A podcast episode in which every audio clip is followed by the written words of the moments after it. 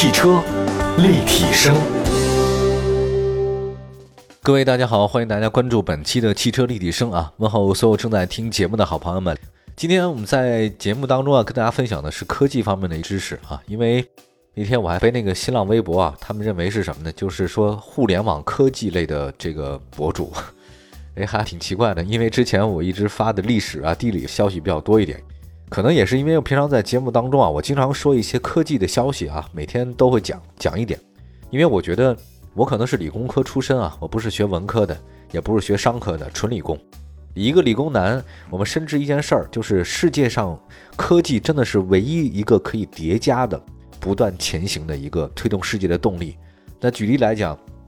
比如说工业革命啊，你这个。它蒸汽机发明了以后，你下一代的人你不用再发明蒸汽机了，你提高那蒸汽机的效率。如果你再再提高效率之后的话呢，你会把蒸汽机作为动力，然后再下一代的人的话提高生产力，然后生产效率，再有其他的各种各样的变化，就产生了工业革命，对吧？那这个是一个科技不断叠加的。你看下一代人没必要再发明蒸汽机了，再下一代人也没有必要再发明蒸汽机的提高效率了。所以这就是一个可以叠加的效应。比如说手机也是啊，你发明了这个手机了，它计算能力是二加二等于四。然后你下一代的话呢，可能就四加四等于八，它越来越大，越来越大，你不用再从头搞一加一等于二，这个就是这个道理。可是世界上其他的能量，比如说感情啊、亲情啊，或者爱情，或者说其他的所有的东西，它没法叠加。你出生的时候你就是零，你就得重新学，没人能够你出生的时候你就身带着特别多的功能，那是不可能的。所以把科学技术学好是非常重要的，科技是第一生产力，这话真的没毛病。我们来看今天的在汽车立体声当中说的几个小编王同学，他推荐了四个科技项目。我觉得首先说第一个科技项目，我还试过这个，呃，还挺有意思的。不过那是一个四 S 店里面，我们当时去看车的时候，本田，本田呢在官网上面他们推出了升级版的2021款的本田奥德赛车型，外观的话得到了升级也改变，而且它的本田奥德赛配备了自动滑动门，无需用手就可以打开车门。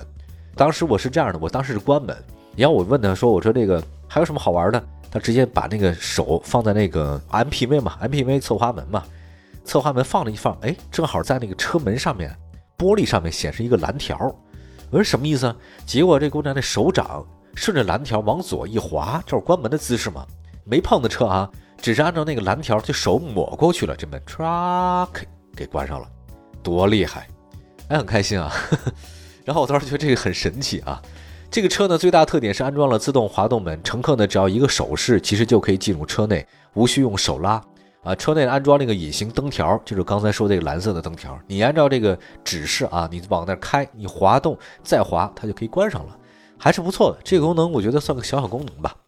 那实际上这种功能耗费很多的钱吗？倒未必，因为之前。我也看到过一些资料，说像这种非接触式的手势开门器啊，不是在车上用的比较多，在哪儿呢？在很多家里面啊，就是车库，尤其是那种不是特别重要，但是也需要安把锁的地方，比如说办公室的那个锁，比如说你家车库或者某些地方，如果你有的话啊，存的不是很重要的东西，它就会装一个这样的非接触式手势开门器，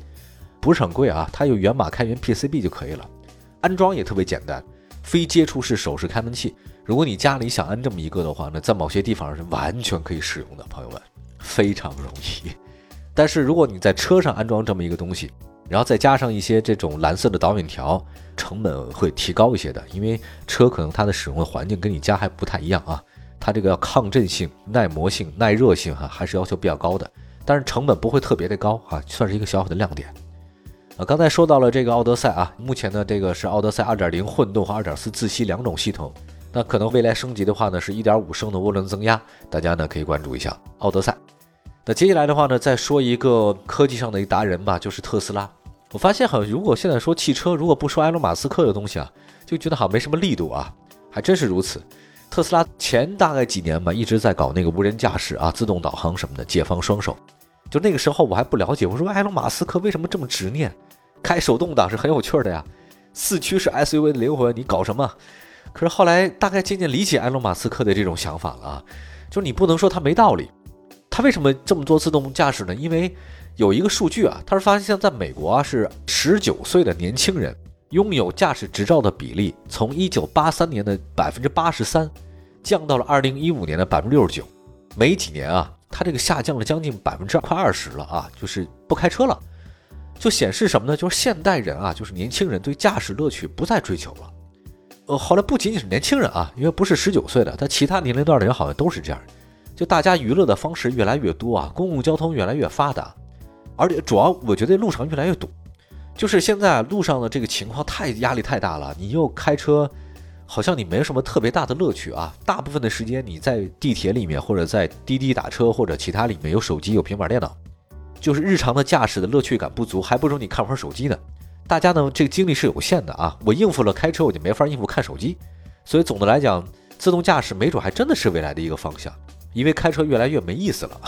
因为车也越来越雷同了，你感受不到那种状态啊。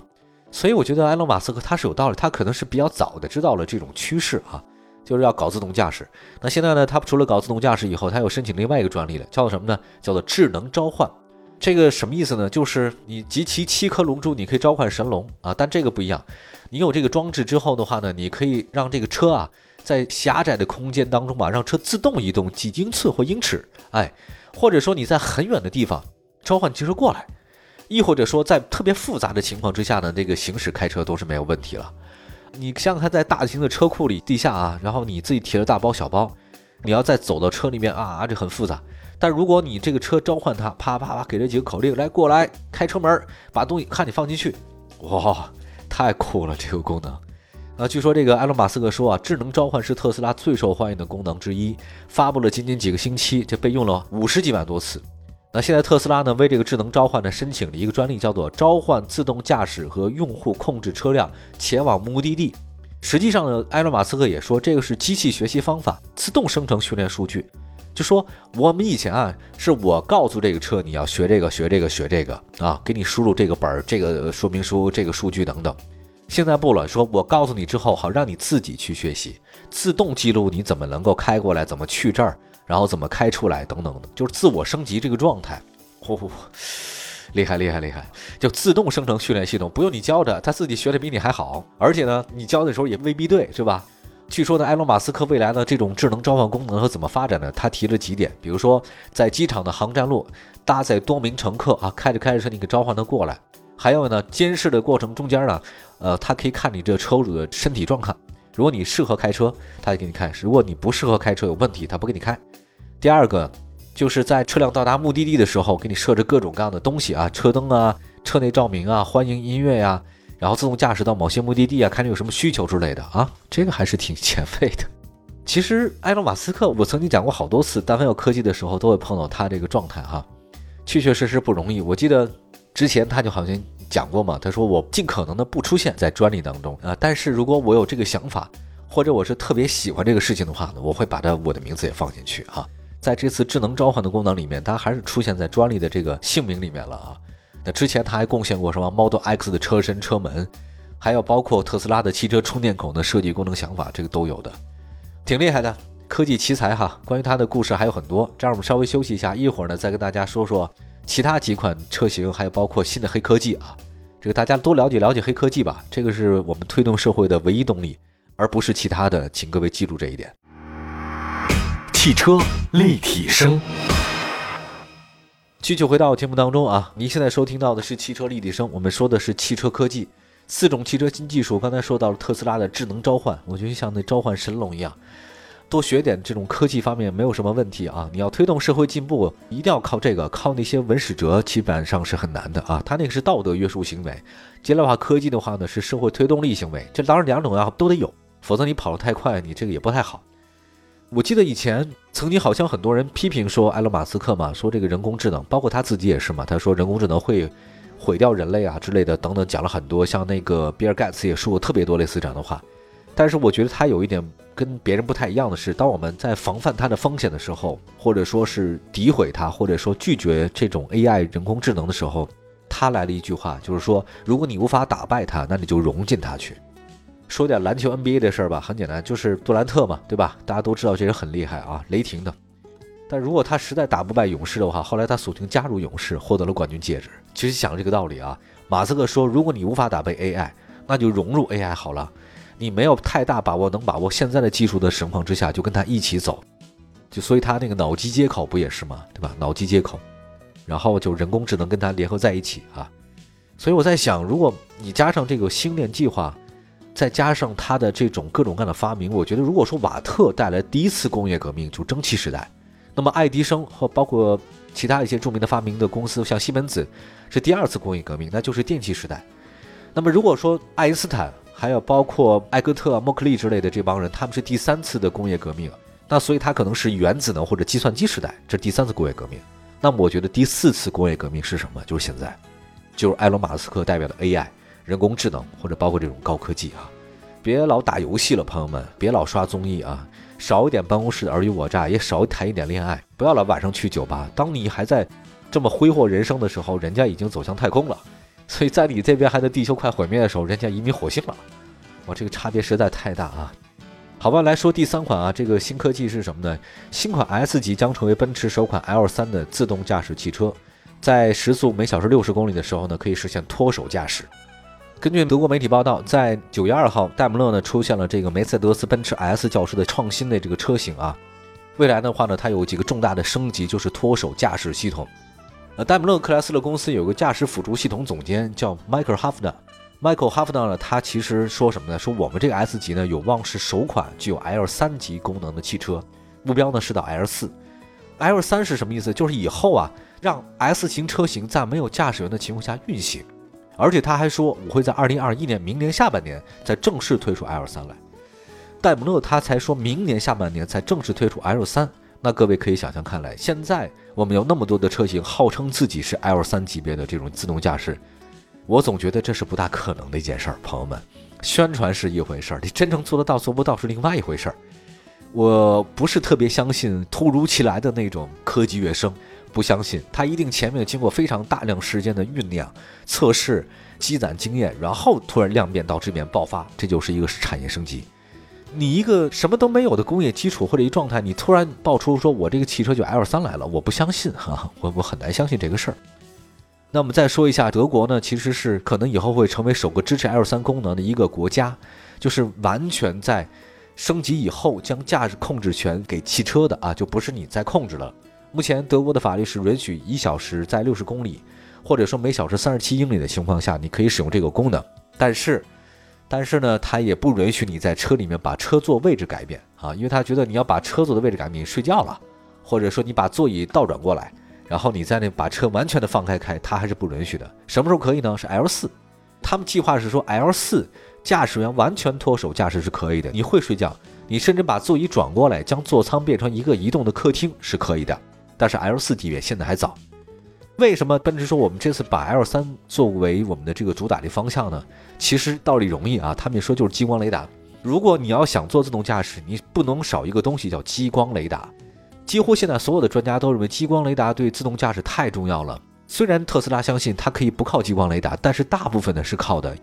激光雷达这两年的价格特别的低了，一个传感器的价格呢将低于一千美金。几年前的话呢，一个就几万美金。所以，当激光雷达价格便宜了以后，自动驾驶变得越来越可能了。有的时候科技就是这样的：当你发明激光雷达的时候，你不会想到这个东西要用在汽车上，你可能用在军事工业、飞机大炮或者其他东西上。当价格越来越便宜啊，大量生产了以后，科技成熟了，成本低了，才会用民用市场。民用市场下沉到哪儿呢？到汽车或者到其他一些工业，然后再到家庭啊，这个是必然一个趋势。世界上大部分的工业发展还有包科技发展都是遵循这个原则的。好吧，我们接下来再说另外一个静态啊。静态其实是一个公司，镜呢就是镜子的镜，泰呢就是泰山的泰。提到静态的话呢，我想我的听节目的民用车市场朋友们可能不太了解啊，但是这个我还挺熟，因为我认识几个汽配城小达人儿。曾经呢，他们坐我的车啊，给我车提了很多意见，就尤其是劝我换一个静态的那个防眩目的后视镜。我说这什么东西？我还特别不相信。他说静态这是美国遗产的。我当时觉得你别老瞎改啊，我不太喜欢改装的。后来呢，我一参加了几次这高科技的所谓的这个小会议以后，才发现啊，原来静态这家公司太牛了，这是美国一个特别特别牛的一个后视镜，或者说其他汽车电子部件的供应商静态啊，因为他们家真的是高端的产品。我有几个朋友，他们改装的已经换了静态的后视镜了，防眩目的镜子，用的还挺好的，因为他们说每次开高速公路的时候啊，就背后老晃它，所以他们就换了，很好用。据报道呢，这家静态公司呢真的是挺强大的，只是我们国内很多朋友不了解啊。它在那个后视镜增加了一个功能，叫内置的数字化录像机 DVR，可以自动保存那种事故的录像啊，很强大。这回呢，首次采取 DVR 功能后视镜的车型是丰田的。这个车型当中哈，它会有一个基于静态的全显示屏幕。这个屏幕呢，有一个后置摄像头，可以投射后方的整个的图像。这个系统可以自动记录两个多小时的驾驶视频，非常方便。如果发生事故，这个系统还能够在碰撞前发生的二十秒以及后二十秒捕捉视频，并将视频保存为单独文件啊，这个厉害哦！它自动记录事故啊。以前没有事故，它就一直在记录，它没有智能功能。现在不一样了，你只要有事故发生，它前二十秒、后二十秒都给你预录了，厉害厉害厉害！它其实也是跟自动驾驶有关系的。他说，如果自动驾驶水平达到 L 三、L 四，车辆发生事故的话呢，你就能够通过它看到真实的情况。有的时候发生事故各说各话嘛，啊，有了这个东西就很好了。其实现在所有丰田的那个海狮的版本车型的话，都有这个车系统了。价格呢大概是八百多美金，相当于人民币呢四五千块钱吧。以后呢，根据他这家公司的介绍的话呢，这种全显示屏摄像头呢会在很多车型出现啊，当然可能是以北美的地方为主了。就是因为咱们中国现在的改装市场呢没有完全放开哈，因为各种各样的考虑，所以对于一些其实很多汽车零配件全世界特别牛的公司的产品呢，我们大家都并不太了解，我们还更愿意相信整车公司啊，这个可能是咱们中国的这个汽车市场一个特色吧。但实际上，很多整车主机厂他们都是采购这些大量的这种汽车零配件企业，像静泰这家公司专门做这个后视镜和汽车其他一些电子零配件的，非常强大啊，只是大家不太了解而已。好吧，感谢各位收听我们今天的汽车立体声，祝福大家今天过得愉快，锁定本频道其他更多精彩节目，咱们下回再聊，拜拜。